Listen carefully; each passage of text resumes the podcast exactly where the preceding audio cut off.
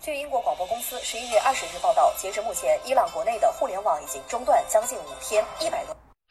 暴力活动致德黑兰、伊斯法罕等地多处建筑被烧毁。Iran's president has announced that poorer people will start receiving subsidies on Monday. Welcome to a small town in Iran. Fulad Shah was burning last night. 以上新闻与本期内容毫无关系。世界也许在变坏，但我们依然要发现美好。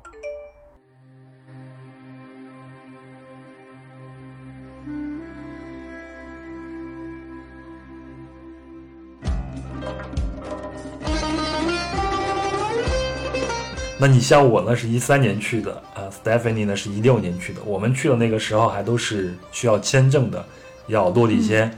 当然现在就没有这个问题了，因为伊朗是单方面给中国游客免签的待遇。就是说那边是有宗教警察的，呃，女性入境是哪怕是外国人是必须要戴头巾。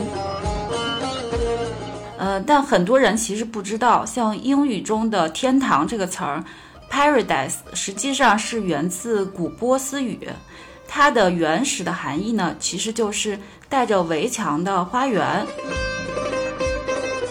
世界七大奇迹之一啊，这个泰姬陵，它实际上是世界上最著名的波斯花园的代表。哦，原来泰姬陵是？对对对，波斯花园的代表。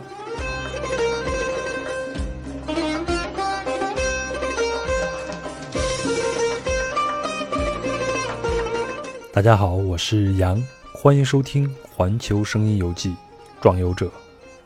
今天我们的目的地是伊朗，我们请到的壮游者是老朋友 Stephanie。作为酒店控，Stephanie 曾给我们做过两集关于如何赏玩奢华酒店的分享，很受欢迎。但是，他还有另外一个身份是建筑师，用建筑去观察世界是他的一个旅行主线。那么今天，他将带着我们去欣赏。中东国家伊朗的五个城市里的五座花园。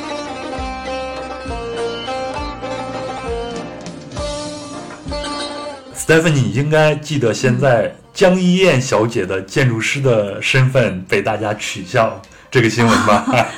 对对是。所以现在建筑师这个称号不能随便叫你，你还是再给大家介绍一下你自己的建筑师背景吧。呃，好，我我这个是如假包换的这个建筑师啊，本科是建筑五年的建筑设计专业毕业的，呃，而且在毕业之后多年也是从事了酒店的呃设计呀一些专业，呃，然后就是从去年开始吧，因因为之前一直特别喜欢旅行，自己也去了近五十个国家，呃，之前在 TripAdvisor 也是他们特邀的。就是点评师，所以就是从建筑设计，现在就是转到了这个旅行这边。所以当我和 Stephanie 确定聊这个主题的时候呢，我就跟他说，其实我是对建筑一窍不通。然后，即便去希腊卫城这样的地方呢，我也只是去看个热闹，拍个照。但是 Stephanie 跟我说，雅典卫城的平面图，他们上大学的时候都是得背着都能画下来的，是这样吗？对对对，还有就是每种注。注释它的特征，然后当时都要用水彩水彩去渲染去画出来。其实我们壮游者，呃，这个无论是我之前做的线下分享啊，还是现在做的播客，在邀请分享人时都非常看重分享人的知识背景。嗯，因为我一直觉得我们看世界是需要工具的。什么是工具呢？啊，就像我们大家去旅行，往往都会通过自己擅长的领域。用专业的视角去观察这个目的地，比如说你是一个画家，你是一个音乐家，或者你是一个登山家，或者你是一个户外爱好者。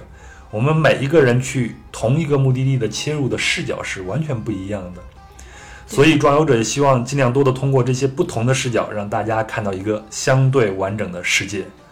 那么我们这一期之所以选择伊朗，是因为伊朗是一个极具特色和视觉冲击力的旅行目的地。它本身的文化和历史丰富多彩，值得去探索。另外呢，就是在二零一九年的七月十六号，伊朗政府单方面给中国旅行者以免签待遇，可以停留二十一天，这让伊朗呢有成为热门旅行目的地的趋势。而我们今天请到壮游者 Stephanie，她是个建筑师，所以她在旅行中会从建筑这个角度获取自己的乐趣。那她在去伊朗前呢，就立下了一个 flag，一定要去伊朗的四个城市的五座花园。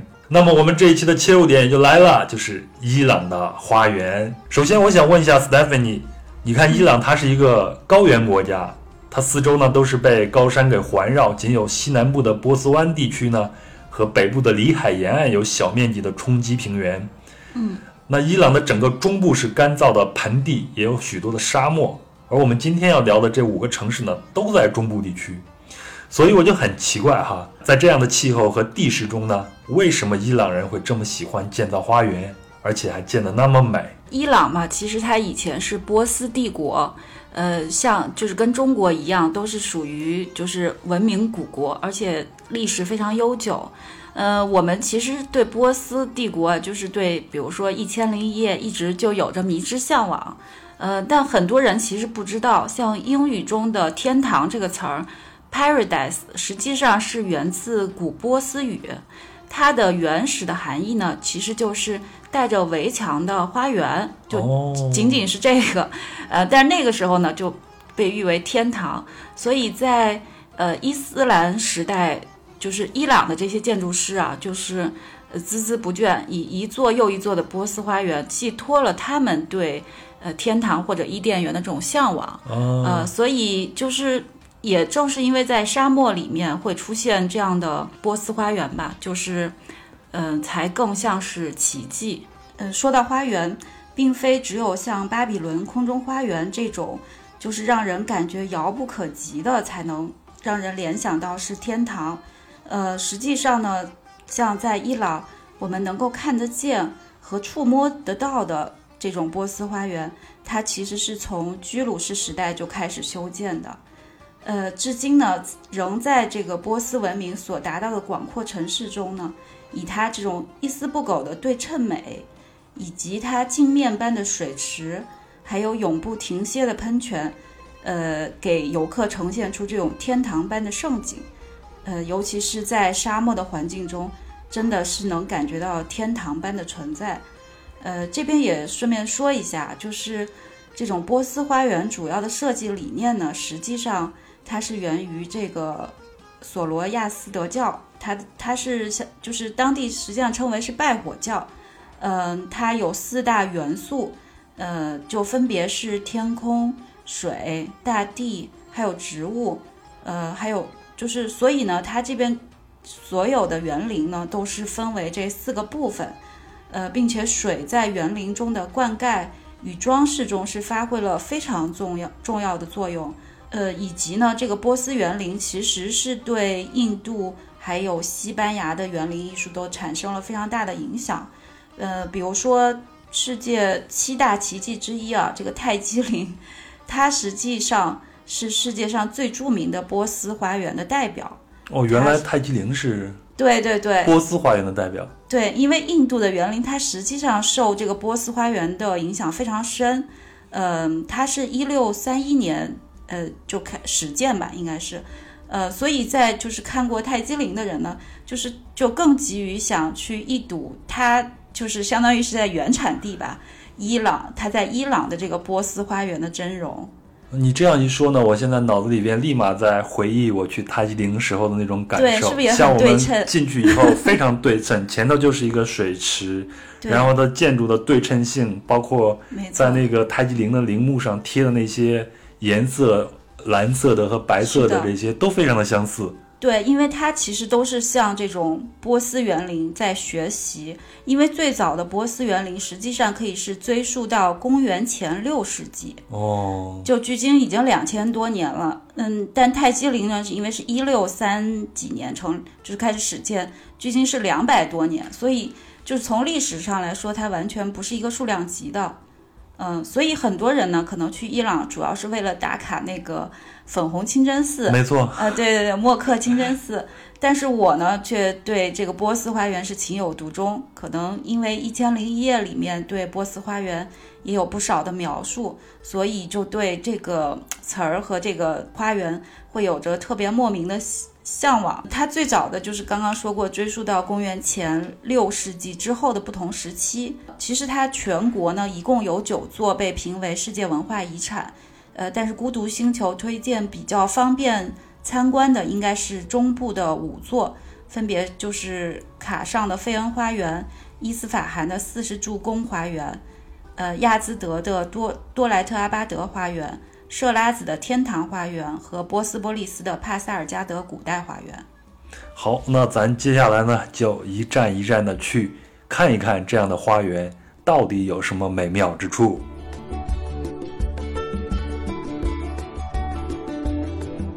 就要聊一聊伊朗的历史了。当然，伊朗的历史太庞大复杂了，我们还是简单的说一说，以助于我们能更好的理解为什么波斯人或者说现在的伊朗人对花园、对这样的建筑特别的有兴趣。伊朗其实，呃，就是公元前五百五十年吧，波斯帝国那个时候是最强大的时期。他当时呢，统治了埃及以及地中海的一些区域，后来遭到了马其顿国王的入侵。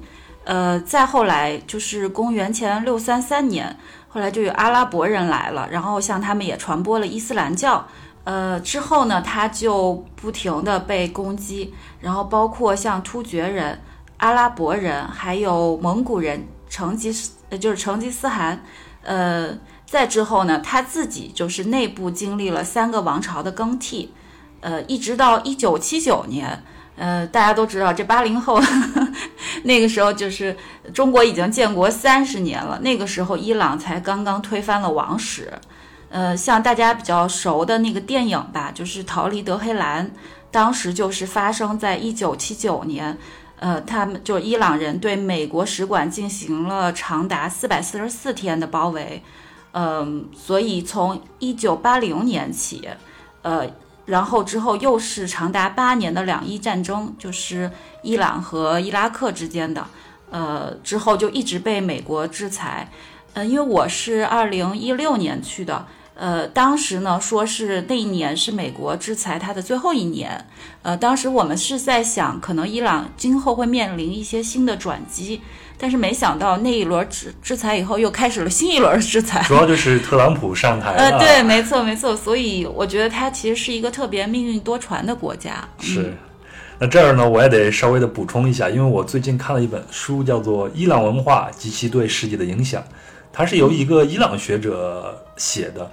这个书里边有很多东西啊，我就不一一说了。这本书呢，主要就写了伊朗人对阿拉伯文化的影响，比如说阿拉伯的。第一部系统语法呢，就是由伊朗学者来编著的。然后，伊朗人在哲学呀、数学呀、天文学、医学呀、历史、地理、文学等等方面，都对阿拉伯人产生了影响。就像你刚才说的《一千零一夜》，我们都知道这是一个阿拉伯的一个故事。是的，是的。但其实它呃，伊朗人对他有很大的贡献，包括我们要讲的这个花园。嗯。那另外呢？能有这样的影响，也得得益于伊朗所处的地理位置和环境。因为伊朗高原是古代东西方文明世界的唯一的一个中介地区，古代东西方一切民族的迁徙和融合、征伐与侵略，无不经由伊朗才得以实现。那我们作为中国人最熟悉的这个丝绸之路呢？那中国考古者呢就认为伊朗扮演了是桥梁的角色。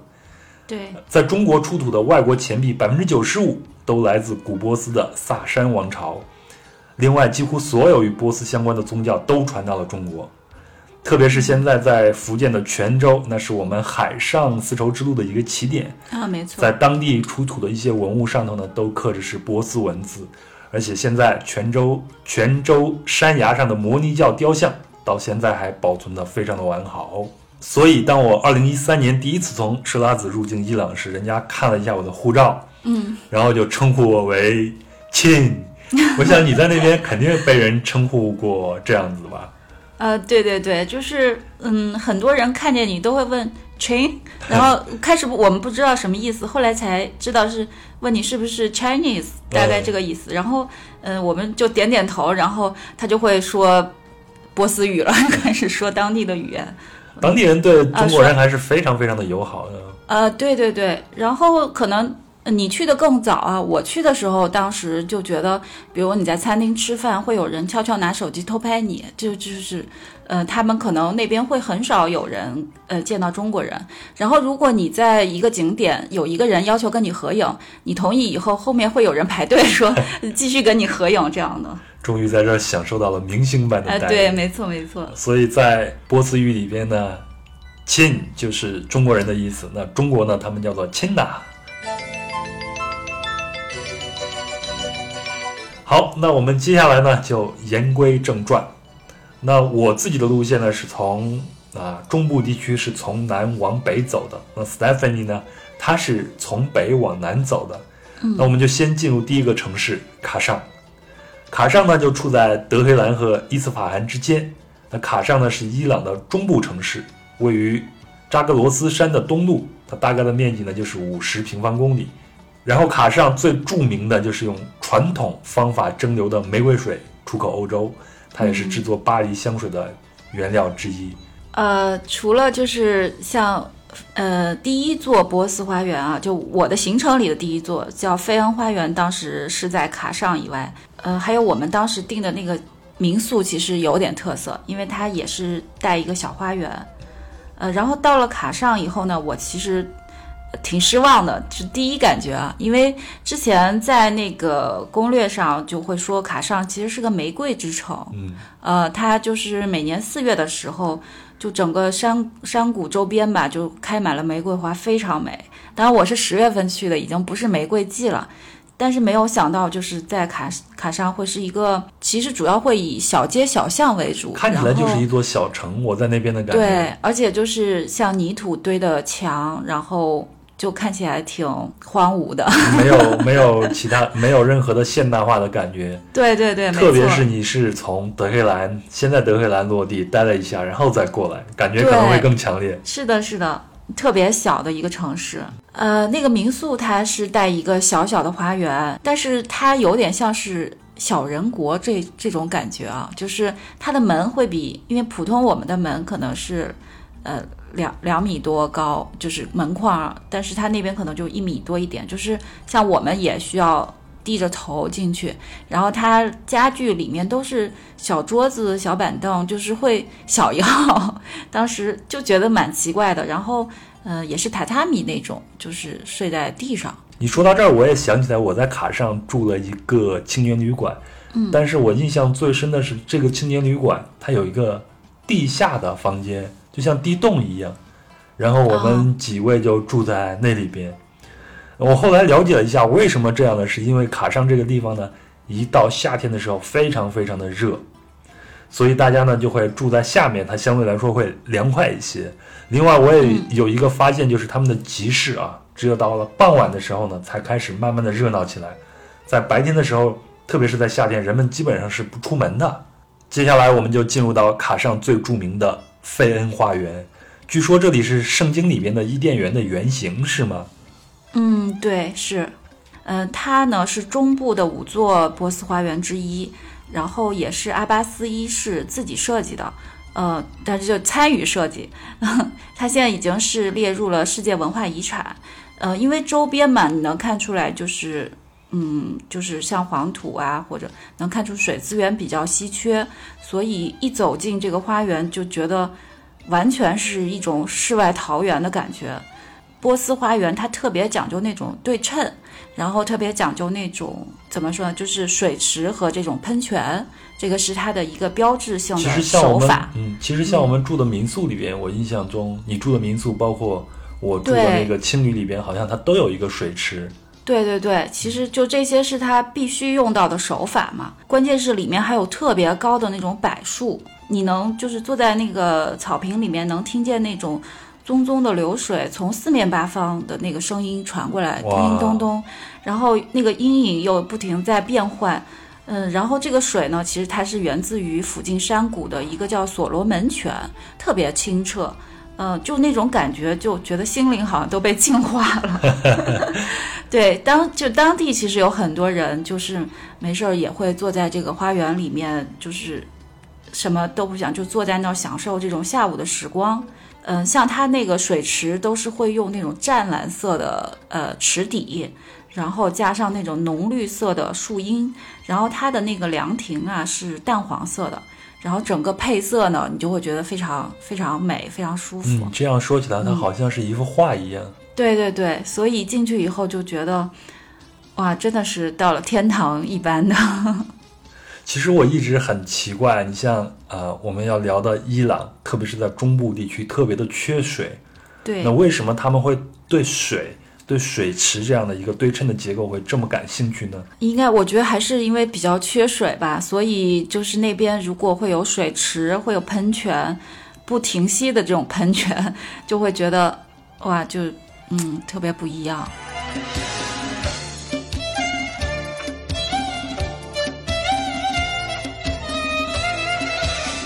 好，那我们下一站就是伊斯法罕。那伊斯法罕给我的印象特别的深，因为我一到伊斯法罕，立马就被骗了一刀。我打车呢，从车站去我住的地方呢，对啊，他要了我十万块钱，但是我到了以后，旅店的老板告诉我，你只需要花四万块钱就可以了，差不多就是一美金左右就可以了。对，我要向大家稍微的介绍一下伊斯法罕，介绍完以后你就知道为什么这里的人会骗我啦。所谓的无奸不商就是这样子。那伊斯法罕呢是伊朗最古老的城市之一，建于公元前四五世纪的阿契美尼德王朝时期。等它呢多次成为王朝的首都，为南北来往所必经之路，著名的手工业与贸易中心，在丝绸之路南路上也是最重要的一站。对有伊斯法罕半天下之称，意思就是天下的商贾都来这里做生意啦。嗯，我不知道你从卡上呢到伊斯法罕以后，你是什么样的感觉？呃，第一反应是到了一个大城市了，然后呃那边有非常奇就是景点啊，它那个大巴扎和它那个伊玛目广场在一起，然后就觉得哇，好开阔呀。我在那边就看到很多有意思的现象。嗯，首先就是在伊玛目广场旁边，我看见了很多伊朗的学生，他们呢相对来说就非常的现代化，特别是有些男孩子啊，他们会留一些像五六十年代那种嬉皮士留的那种发型，长长的卷发，再戴一个墨镜，看着非常非常的酷。我还在那边看到了很多呃女孩子，女孩子当然她们出去以后都是那种黑袍啊，但是她们会在那儿画画，而且她们的眼神呢，一旦触及到像我这样的外国人，他们并没有那么的害怕，会给你稍微的有一点对视。我不知道你作为一个女性在那边去旅行的时候，会不会特意关注她们女孩子的一些状态呢？因为很多女孩就是她其实尝试想与我们沟通，呃，但是我们听不懂她在说什么。呃，然后正好就是在我们住的酒店附近，有几个女孩一直就是尾随我们，在跟我们想跟我们交谈，然后我们就把他拉到，因为酒店老板是会讲英文的，所以就把他拉到酒店，然后就说就问老板说他们到底是想跟我们说什么，然后老板就说他们特别想知道你们在黑袍下面穿什么，他们想知道外国人就是嗯平时会女孩子像年轻女孩平时会穿什么样的衣服，嗯。哦，那你们最后是给他们展示了吗？还是只是通过语言告诉他们呢？呃，通过语言告诉他们，因为这个老板在场。啊，你说到这儿非常有意思啊，因为我知道很多的人去伊朗旅行的时候，都会被伊朗的当地人邀请到家里边去做客。对，我自己也曾经受到过两次邀约，但两次邀约都是男的，所以我就没有去。那有一些像情侣啊，他们去啊、彼此被邀请去伊朗人家里做客呢，就会比较方便一些。他们去了以后，基本上就说，伊朗的女孩子回到家以后，把外面的黑罩袍脱掉以后，里边都非常的性感，跟现代女性没有任何的区别，比如像吊带儿啊什么的。对对对，因为也是看过一个那个美剧《Six and City》嘛，《欲望都市》里面就讲那些就是当地的，嗯，当时好像讲的是迪拜那边说，里面都穿的爱马仕什么的。是，那伊朗人可能会稍微的穷一点，但是我我自己有一个观察，就是我会去他们的大巴扎里边，看到他们大巴扎里边会有一些内衣店，往那里边卖的那些内衣，我看了都会脸红的。是吗？你去逛他们的大巴扎了吗？呃，去了，但是我比较有印象应该是卖地毯，因为伊斯法罕那边就是它的地毯会做工很好，然后我尝试问了一下价格，就是那个价格会把我吓到了，就特别小一块儿，挂在墙上的那种啊，就不还不敢说铺在地上。就大大几千块，应该两三千还是四五千，我忘了。然后我说你这太贵了，他说 You don't know art，他说你不懂艺术，他说那边都是手工制的，嗯说到地毯呢，我要要向你说一件事情，因为前段时间我在网上看，之前我也不太了解这个。对，当时呢，在网上呢被一些头条新闻给转发了以后，我才知道，原来在中东地区，包括在伊朗、包括土耳其，他们卖的地毯可能有一半都产自中国河南。是吧？是。还好没买。后来我还看了一下，确实是如此。那呃，现在嘛，世界上是呃，地球是平的嘛。对，如果你哪方面有优势，我们这边有加工业的优势呢，它就会把他们的产能转移到我们这边来。确实是有很多的地毯都是产自中国河南的一个农村，哦，嗯、所以大家再去那边旅行的时候呢，一定要看清楚，或者你要通过一些渠道去打听一下，这个到底是河南产的，还是真正的伊朗手工地毯。当然，真正的伊朗手工地毯它是有的，但它的售价是非常非常的贵的。你在伊朗的时候上网是怎么解决的呢？呃，应该是买当地的卡。嗯，我记得我也是买了当地的卡，但是发现有很多网络你依然上不了，像 Google 啊什么的还是上不了。我是一二零一三年，哦，我一六年是可以上了，但是呃，就是你看微信要翻墙，哦对，就是因为它就是进中国的这个墙好像进不了，然后嗯、还有它每周日好像是用不了的，因为是他们的礼拜日，哦，就网络都用不了，就觉得这个很奇怪。但是中国来说呢，网络呢是能让大家了解到外面的信息的，所以现在伊朗的女性也是在追求自己很多的权益。对，你像前段时间在伊朗呢，就有发起了一个运动，就是摘下自己的头巾。嗯，是啊、是，这个我们就不能聊得太多了啊。但是呢，有一个好消息是，现在伊朗的女性已经可以和男性一样进入到足球场里边去看足球比赛了。啊，这在以前是完全不可能的事情。是这个说明他们一直还是在进步。虽然我们今天的主题是聊花园，但是到了伊朗不聊一下清真寺的话，实在是太浪费了。那伊斯兰建筑，特别是清真寺，是伊斯兰建筑的一个集大成者。那有没有一个印象非常深的清真寺建筑呢？大部分游客其实到了伊斯法罕，可能主要会去看那个伊玛目清真寺，呃，也叫沙阿清真寺，它就是位于呃这个伊玛目广场。呃，但是我实际上比较推荐呃一个叫谢克洛夫清真寺，嗯，它其实也是就是《孤独星球》（Lonely Planet） 伊朗的这本书的封面。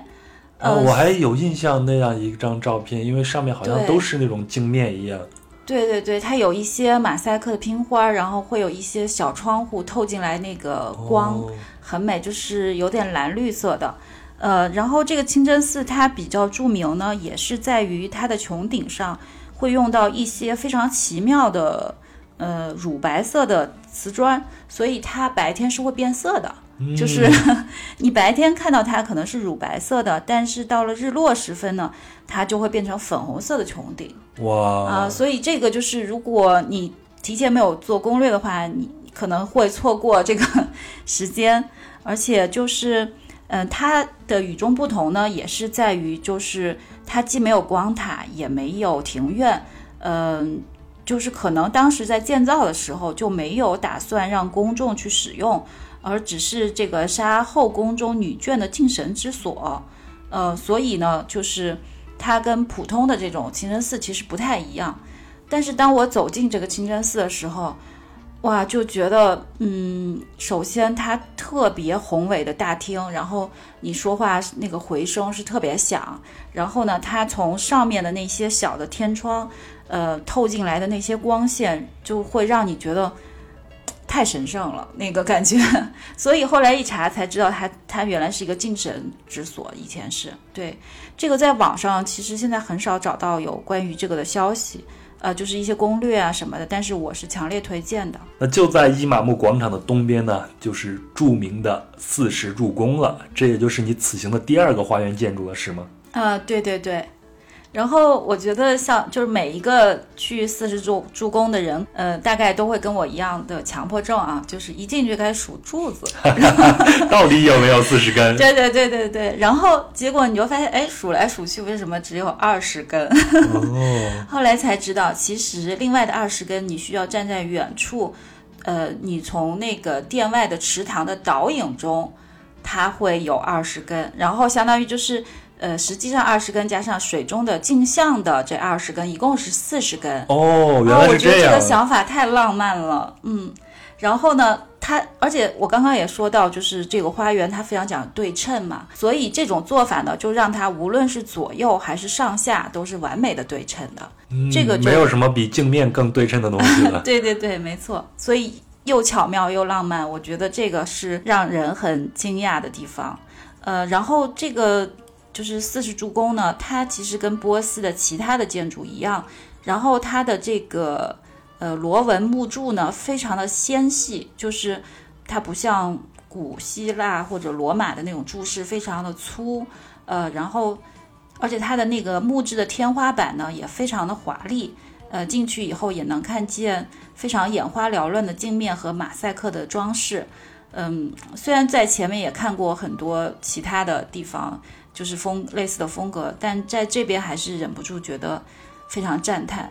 而且就是当你走进这个花园的时候啊，它是一个长方形的水池，从大门一直引向宫殿，然后两侧呢就是铺满了他们当地很喜欢的蔷薇花，呃，然后又有一些柱廊，可以就是让你在烈日下觉得比较清凉。所以我觉得这这个地方也是非常非常美，而且。它也是典型的呃萨法维时代的这个伊斯法罕的建筑风格。你在描述它的时候呢，我脑子里边又想起了泰姬陵，因为你说的这几座伊朗花园，我基本上都没有去，但是泰姬陵我还是花了很长的时间在里边看了。它的那个对称性，包括它那个长水池引导你走到里边那个宫殿里边，是完全是一模一样的。是的，是的。嗯，那说到这儿，我就想稍微的问一下，完全以外行的身份来问了。你像希腊的建筑，包括古拉古罗马的建筑，都会有很多柱啊柱子的这种结构。对。但它更多的就是用大理石或者石质的。对对。那我们在这个四十四十柱宫里边，它是一个螺纹木柱，是吗？对，是木质。那在建筑上，它采用这个木质或者是石质，是以当地的原材料为主的吗？还是有其他的选择呢？我觉得应该跟年代有关，因为像古罗马、希腊、像雅典或者之后我们要讲的古代花园，它都是在公元前的，所以公元前五六世纪，呃，那个时候就只有石头或者木质，大家木匠工艺还没有到。然后像这个刚刚说的四十柱宫，它是公元后，就是一六四七年开始建造的，所以。嗯，就是那个时候就已经工艺比较好了，所以它就可以用这种木质来做。呃，咱们的这个柱子呀，它比较是承重和就是结构方面的作用会多一些。当然，就是古希腊、罗马如果是石头柱子，它也是这个功能。但是在这个地方四四就这个四十柱工，它主要是装饰效果比较重，因为它如果是承重的话，它不需要二十根，而且也不需就是那么细，它可能也没法受力。中国的其实也有很多是木质的，而且咱们的斗拱结构其实是别的国家也没办法效仿的，因为就是榫卯结构这样的。但它主要是以结功能上以结构为主，然后斗拱是为了好看，然后也解决功能。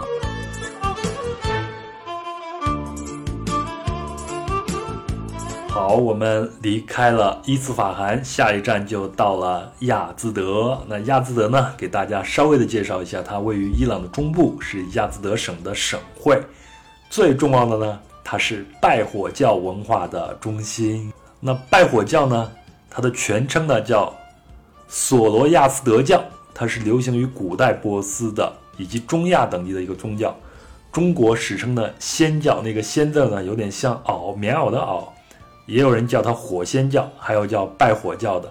大家都看过的《倚天屠龙记》里面的明教，会被一些人认为是拜火教，其实不是，但他们都源于波斯。那亚兹德，你是怎么到达这个城市的呢？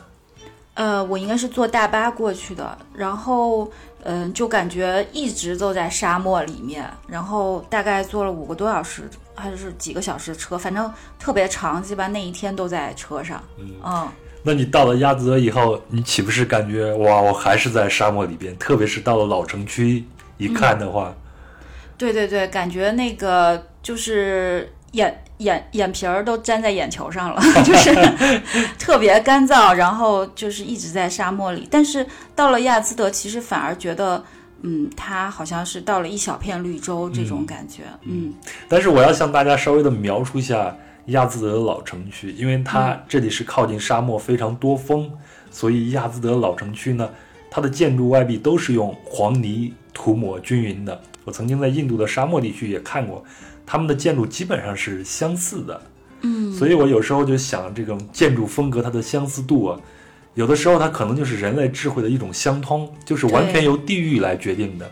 是的，是的，没错。嗯当时看那个城市，就是它的天际线，不不能叫天际线吧，反正就还挺好看的。因为我们还是想尽量到某一个人家比较高一点的地方去拍照。呃，首先它整个城市大部分的。嗯，建筑都是一个颜色，就是像你刚刚说有点黄色，黄色对对对，呃，土黄色。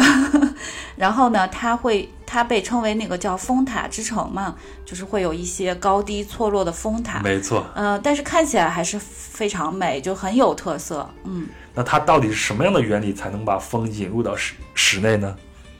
呃，他们因为我也是跟当地人就是沟通了一下，包括我们住的呃地方也是跟那个房东去沟通。它那个风塔呢，大概是有两层楼到三层楼那么高，就非常高。然后它是一个全镂空的，呃，然后呢，他们的房子实际上是修在地下的。然后在房子里面呢，他们会呃会建一个，就是每个风塔下面它会有一个水池，嗯，呃，然后它就是它通过这种呃地形呢，它会在呃地下数十米的地方会修建一些暗渠，然后就是相当于它的水是通过暗渠呃到每城里的每户人家的这个水就是水池，他们会相通，然后供他日常用水啊这些。然后呢，它因为就是外面的空气很热，它屋里的空气实际上是很凉的，它会形成这种气压的，就是气压差吧。然后外面的风呢就会从那个风塔里进来，然后一直就是通过它的，呃，其实应该叫一些。嗯，就是设备，相当于是把这个风就冷却下来了，然后到室内。那可能它那个水池也能起到一些冷却水的作用吧，对对对热热热气给它带走，对，没错，实际上它就形成了一个天然的空调的房间，就挺啊巧妙的。我们进去试了一下，还真的挺凉快的。那我昨天晚上在查资料的时候也发现，就我们嗯北京的奥林匹克公园，它的中心区内有独立设置的十五座地面建筑中，其中有九座都是属于风塔，它们叫做地面风塔，可能都是嗯同样的一个结构。对，同样的原理，嗯，那你前头也提也也说这个风塔啊，他们在下头都会有一个相对来说是把整个城市连接在一起的这些小渠、小河沟。对，嗯，那在亚兹德呢，同样有一个非常有意思的一个地下水渠系统呢，称为凯尔井。凯尔井呢，是我们中国的说法，主要就存在于新疆那边嘛。嗯，那凯尔井到底是什么呢？我记得在亚兹德还有一个专门的凯尔井的一个博物馆，你可以去里边去看去。呃，这个凯尔井就是我刚刚说的那种，就是相当于是暗渠，因为说亚兹德人早早在两千年前就把山上的这个珍贵的水源，呃，就是沿着地形的这个自然坡度，在地下数十米的地方修建这种暗渠，引到每城里的每家人是日常用水用的，嗯、就是就是相当于是地下的一个管网吧。那然后呢，我们就要聊到多莱特阿巴德花园，这是斯黛芬妮要打卡的第三个花园了。那这个花园有什么样的一些特色呢？呃，刚刚也说到嘛，亚兹德实际上它就是沙漠中的绿洲。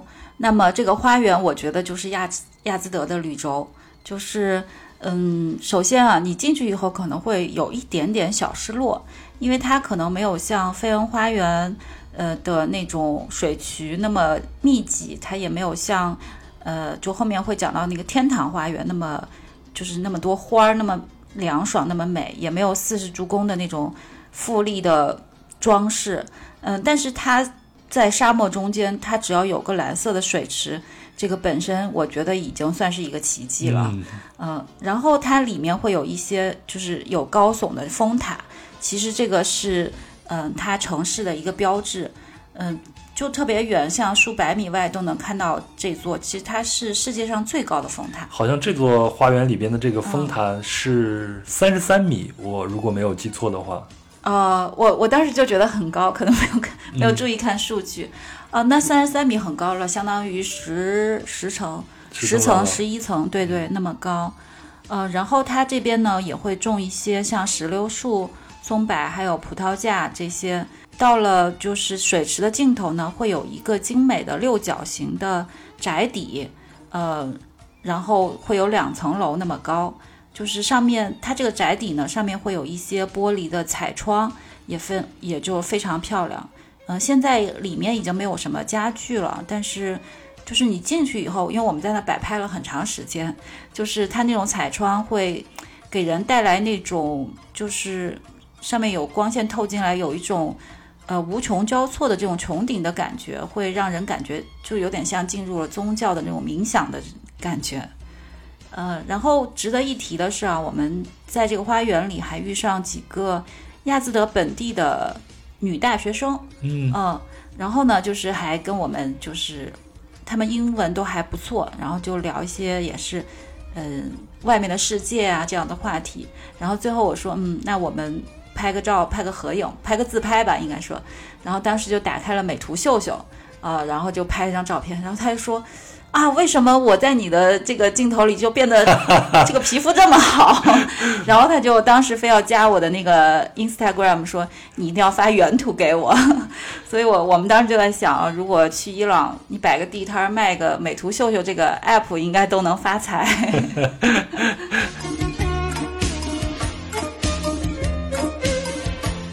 好，那我们离开了亚兹德，就来到第四站的城市设拉子。那设拉子呢是伊朗的第六大城市，南部最大的城市，也是法尔斯省的省会，也是伊朗最古老的城市之一。那它在公元六世纪呢是波斯帝国的中心地区。二五零零年前呢，波斯人居鲁士以此为中心创建了波斯帝国。那大流士呢将首都迁至距该城六十公里处的波斯波利斯，也就是我们下一站地方。然后呢，设拉子这个地方就被马其顿的亚历山大所毁。呃，那设拉子呢，是以最纯正的波斯人来著称的，所以在这里边我们看到的那些人呢，基本上就是所谓的波斯人了。嗯，但是设拉子为世界所熟知呢，可能是因为酒，是因为其现在他们的一种禁忌，因为设拉子以前是特别适合种葡萄。对，有时候喝到一种酒，就看上面写的 Shiraz，就觉得特别亲切。嗯，但是这个设拉子它不是产自于伊朗的设拉子，只是用了这样一个产地而已。我看到的好多都是从澳大利亚产的这些酒。啊、对，是的，是是一种类型，应该属于。嗯我要悄悄的问一下你，Stephen，你在伊朗的时候有没有喝过酒呢？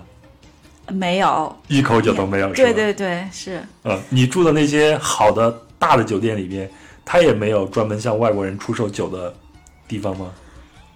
呃，我印象里菜单里好像是没有看到那个年代。那个年代也就是三年前吧。对，菜就是只有茶呀、咖啡呀、软饮呀这些。是，嗯，实际上我对这个也很好奇。到了那边以后，我也是发现，呃，不光是烈酒了，连啤酒这些东西都没有。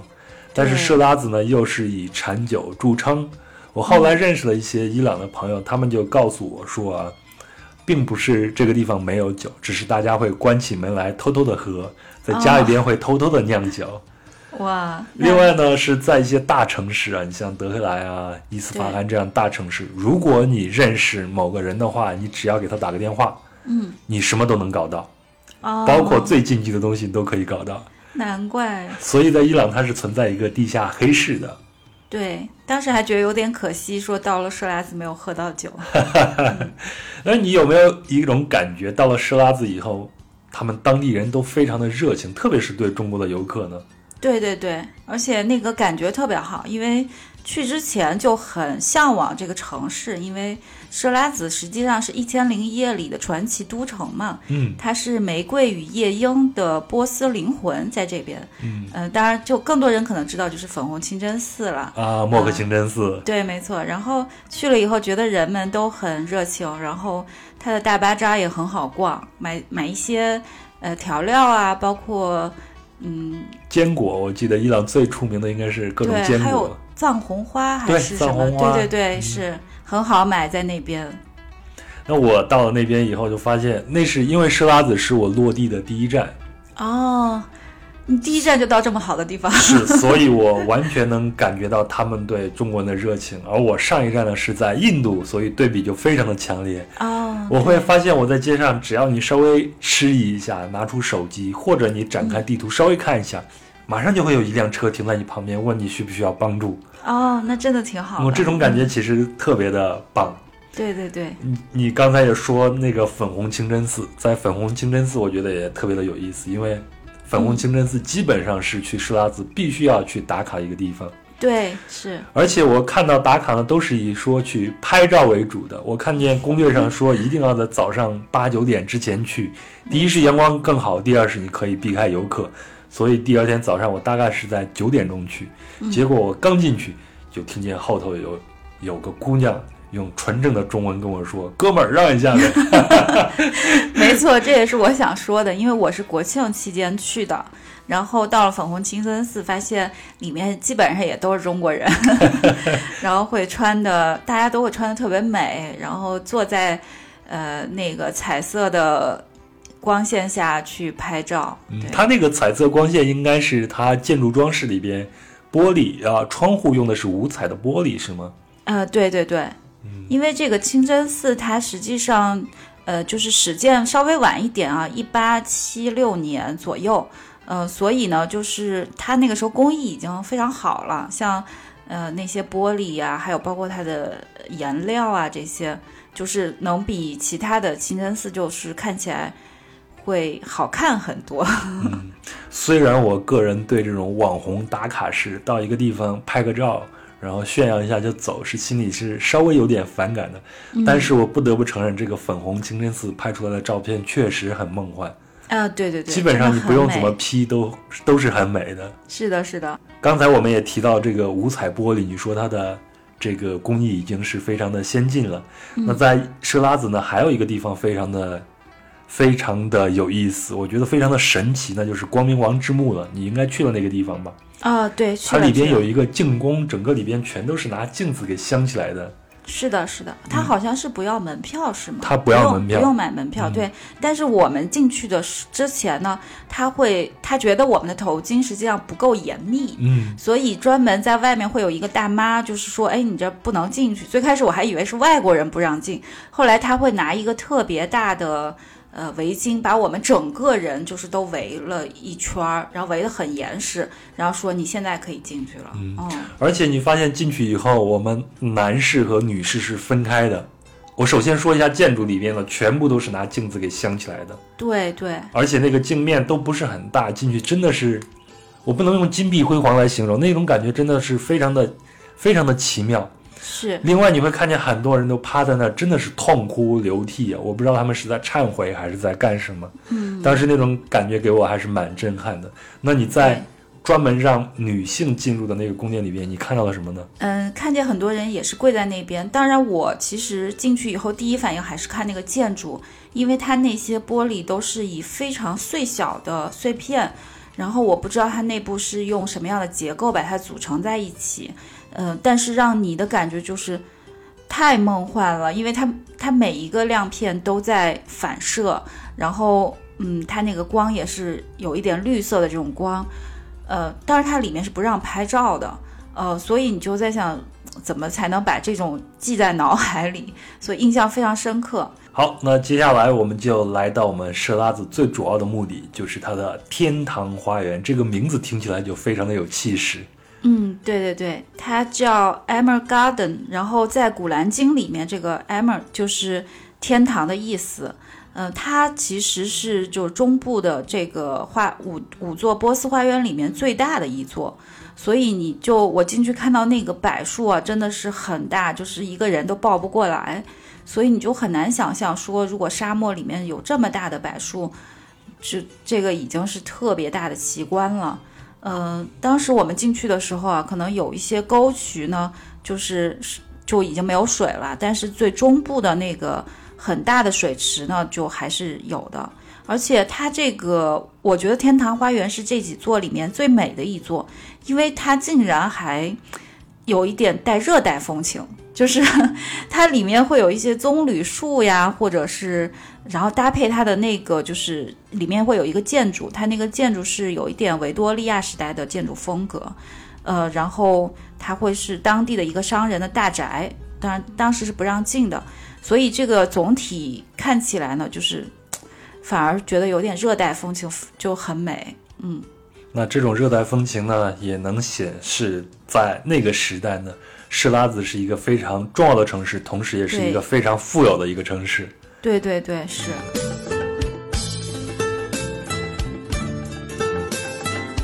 接下来的一站，也是我们今天的最后一站，就是波斯波利斯。前面我们也说了，是两千五百年前，波斯人居鲁士以设拉子建立了波斯帝国，然后大流士呢将首都迁到了离设拉子六十公里外的波斯波利斯。这个地方呢，现在已经是一个遗址了，基本上是一片废墟，因为它被被马其顿的亚历山大给毁灭了。嗯，那这个遗址呢，它是三面的城墙，城墙依山势而高度不同。城内的王宫建于石头的台基上，主要的建筑物包括大会厅、觐见厅、宫殿、宝库、储藏室等。它全部的建筑都用暗灰色的大石块建成，外表呢是装饰于大理石等等。所以从建筑和装饰的风格看起来，我查了资料说它是。来自于古希腊和埃及。呃，我也补充一下，因为之前我我们要背雅典卫城的平面图嘛。对，我觉得这里呢给我的感受是，它比雅典卫城灵气不足，但是霸气有余。嗯，就是你去过也知道，它有一些非常气派的阶梯，然后它的那些柱式都是非常的，呃。粗壮，然后高耸入云。是，而且在那边，我觉得我要不停的去爬阶梯，不停的去爬阶梯。对，我就很难想象，因为它，呃，雅典卫城应该是建于公元前五百八十年，而这个波斯波利斯呢是建于公元前五百二十年，就是只是晚了六十年。呃，但是波斯人呢，在公元前四百八十年的时候就把雅典卫城彻底的破坏了。所以现在我们看的雅典卫城呢，实际上是雅典人又花了四十年时间重建的，就是其实它已经不是最早的那个雅典卫城了。呃，所以呢，当时亚历山大就为了报复这个，嗯，报复波斯人，就是把雅典卫城毁坏了。他们在公元前三百三十年，就是将波斯波利斯就付之一炬，就把它烧了。哦，原来是这样。至今现对，至今现在就未能重建。呃，所以我们现在看到的实际上是当时烧过后的遗址，嗯，因为它大部分的就是结构其实是石头制的嘛，所以现在还是可以看出从当时从现在的破败，实际上能看出当时的辉煌，而且它每一面墙上的那些浮雕。都非常的精美，就可以看出当时花了很大的人力物力的。是我记得我当时看见一个日本的游客，他就带了一本书，那本书上呢应该是有这个所有的浮雕的图案代表了什么的一个详细的注解，所以他就在那儿看这个浮雕一幅图一幅图的对比，然后再去读下面的一些文字。是的，是的，非常就是你在那儿真的能看见历史遗留下来的感觉，因为毕竟是两千多年前。然后我还想说一下，我当时看见一面墙，上面刻满了各种名字和年代，我当时真是鸡皮疙瘩都起来了。就是，但不非常不提倡这种手法，就是他会说，嗯，多少多少年谁谁谁来过，就是，然后你会看他那个时间也是，就是越往就是越往前的越模糊，然后就会觉得，哇，这真的是。每个人来了都在上面刻一下或者是什么，就是那种历史遗留下来的这种感觉。嗯，那是古代的某某某到此一游，也有古，就是比较早的那些，就是各国都有，所以呃，在景区乱涂乱画也不光是中国人的专利，是，好像对世界游人都有一点这样。而且现在我们在景区乱涂乱画的某某某到此一游，过了五百年以后，有可能就是当时的历史学家要研究的一个对象。没错，它上面还有公元后。大概几百年，就不到一千年，上面有人刻上去的字。但是在波斯波利斯游玩的时候呢，我有一个小小的提醒，就是一定要防晒啊！对，因为在那儿完全没有任何的遮蔽之处，你整个人就是在大太阳下头的。没错，没错，我当时好像 PO 了一个朋友圈，是我戴了两层头巾。然后再顺便就说一下，最后一呃一个波斯花园，实际上就在这个波斯波利斯。它叫帕萨尔加德古代花园，它也是波斯花园里面年代最久远的。呃，当然现在就是过去已经很难辨认了。它就在，呃，是呃，其实是类似于沙漠里面，很多的柱式呢，很像是这种简化过的陶立克的柱式，然后年代看起来感觉也比希腊现在的柱式更久远一些。嗯，就是虽然有一些沟渠啊什么。就还能看见一些碎片，在脑海里把它还原，就觉得当时还是非常壮观的。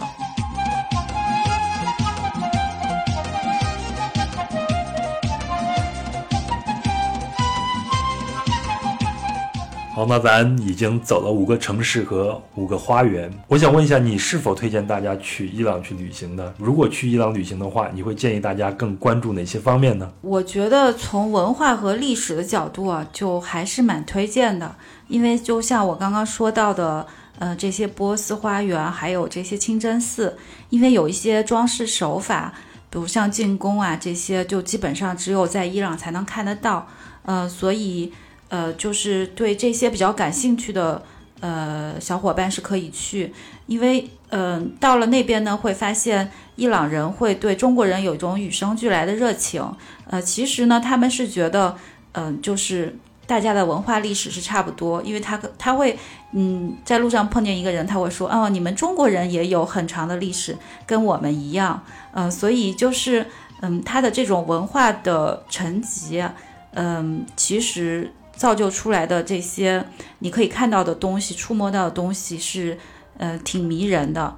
然后最后呢，我想就是用这个呃《孤独星球》的一句推荐话来，呃，推荐给大家吧。就是他会说，如果路上的惊喜是你旅行最大的意义，那么伊朗是你在这个世界上最应该造访的国家。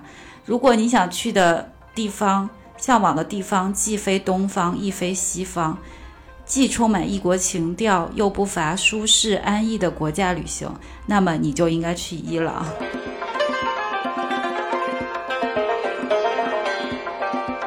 好，以上呢就是本期的内容，非常感谢 Stephanie 今天来给我们分享伊朗。那 Stephanie 呢？离开地产行业后，也开始了她的安兰克定制旅行的事业。那如果有人想和你一起去探索世界的话，怎么才能联系到你呢？现在是广告时间。感谢感谢感谢壮游者。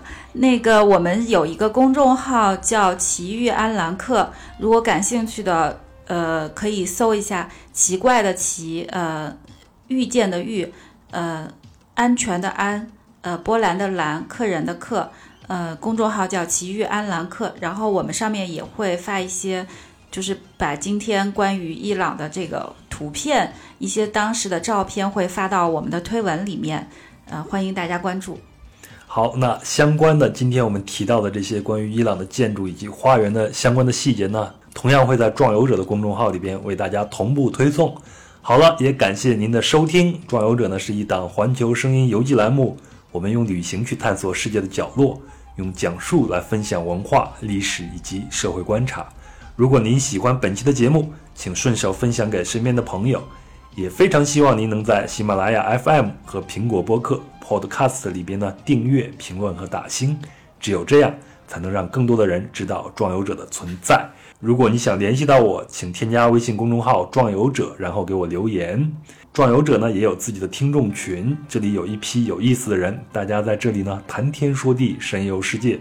您可以在节目简介里找到添加方式，或者直接添加微信幺三四三六九二九九五二，然后呢，他就会将您拉进群。再次感谢大家，也感谢 Stephanie，祝大家打开生活的桎梏，多出去旅行。我们下期见。